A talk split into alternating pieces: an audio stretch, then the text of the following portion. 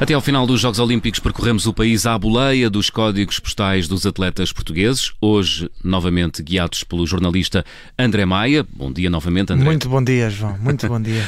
Ora, André, hoje temos de apanhar o avião, não é? Porque vamos É. até à Podemos Madeira. ir a nado também, mas é mais Hum, difícil. Ganharíamos algumas medalhas pelo caminho.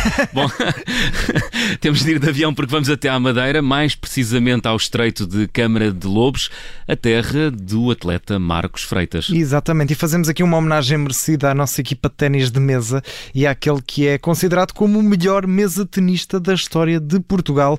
Ah, mas ah, deixamos aqui essa, essa homenagem depois da eliminação de ontem da equipa portuguesa. O Marcos até foi ah, quem individualmente chegou mais longe, foi até aos oitavos de final do torneio olímpico individual, apanhou pela frente um favoritíssimo atleta da China, acabou por sair derrotado, mas apesar da saída dos jogos, merecia aqui a nossa homenagem a alguém que já foi duas vezes campeão da Europa, por exemplo, e que agora voltou também a espalhar muito talento, apesar de não ter. é mais um talento madeirense, não é? Há vários e parece que, há- há- que o sangue madeirense tem desporto no ADN. É, exatamente. é? E, e mesmo esta zona, Carla, do, do Estreito já recebeu muitos atletas, in- inclusive até da, da atual equipa olímpica portuguesa. O Grupo Desportivo do Estreito, por exemplo, formou o Marcos Freitas, do ténis de mesa, que falamos agora, a Sara Moreira também, de, de quem já falámos aqui no Código Postal, da Maratona, ainda também o João Ferraz do, do handball, mas aqui o Marcos Freitas pode ter ajuda desse ADN desportivo madeirense, eh, sim, porque o pai também foi mesa tenista. E agora imaginem, um pai mesa tenista tem dois filhos gêmeos, o Marcos Freitas é um deles. Fica a pergunta: o outro gêmeo também será uma máquina no ténis de mesa?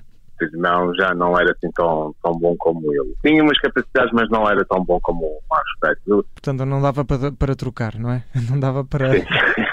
era bom se os dois jogassem como o Marcos, o, Adriano jogasse como o Marcos. Era tudo bom. Era bom. era Eram bom. duas.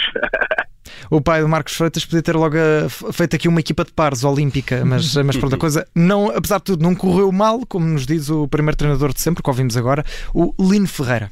Pois, eh, e se calhar isso mostra que, que a questão não é genética, não é? Se calhar o Marcos eh, treinou mais e Exato. daí ter corrido melhor, não é? E, e nem tu imaginas o quanto, Paulo, nem tu imaginas o quanto o Marcos treinou e, e quanto, quanto é que ele treinou. Vamos deixar aqui o Lino Ferreira, o primeiro treinador do Marcos Freitas, responder. Hoje treinava com ele, começávamos a, às sete e até à meia-noite estávamos a treinar. E o pai, vamos embora, vamos embora. Meia-noite, 11 horas. E ele ele gostava daquilo que fazia. Mas às Eu 7 da manhã ou às 7 da tarde? Não, às sete da tarde, às sete da tarde. Às sete da Pronto. tarde. Depois da escola. Porque assim, nós, no- o recinto que nós usávamos era num- numa escola.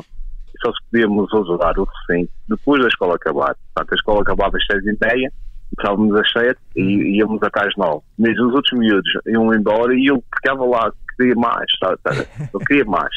Esta birra de ficar mais tempo eu também já fiz com o meu pai, não é inédita, mas eh, era para coisas como ver televisão, eh, sair com os amigos, não, não para treinar. E aqui o Marcos mostrou logo desde pequenino ao que é que vinha, eh, tal como outro ma- madeirense que, que agora não me lembro do nome, mas que acho que também não punha assim horas para, para acabar treinos. Já ouvi dizer.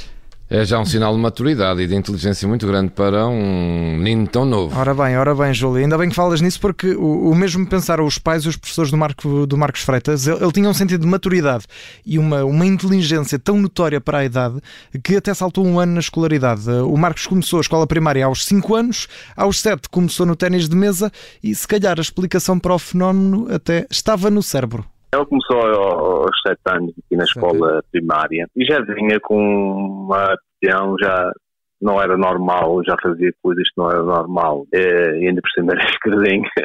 Dizem que tem mais reação no cérebro, está a Uhum. do que os direitos. Eh, Eu não sei se aqui alguém é canhoto, se é escardino. eh, Eu sou. Ah, então pronto. Já, já alguma vez jogaste ténis de mesa, Carla? Não vamos isso. Não, acho que não. Olha, eu não sou escardino, não sou, não sou canhoto, uh, se calhar por isso também não tenho, não tenho grande Não jeito. tenho jeitinho nenhum para nada. Pois, Mas- eu, eu também não. Ma- Mas no ténis, a, a, a percentagem de esquerdinos verdade, é, é verdade, é muito grande, superior sim, sim, sim. à, à percentagem Se de é- esquerdinos na sociedade. Exato, exato. Se calhar é, é por isso que eles também têm jeito, não sei. Mas acho que aqui fica também provado que se calhar a, a solução é o treino e, portanto, se calhar devemos combinar aí uma partidinha. O que é que achas, Carla? Vamos, vamos ali para a mesa da redação. Eh, Contigo também já sei que não tre- nunca treinaste muito a risco. A risco. Eu fico-me pelo ping-pong. Vamos a isso. Muito vamos bem, a e eu isso. fico pela transmissão. Foi o código postal que hoje nos levou até ao estreito de Câmara de Lobos, terra do atleta olímpico Marcos Freitas. Amanhã há mais histórias das origens dos atletas portugueses.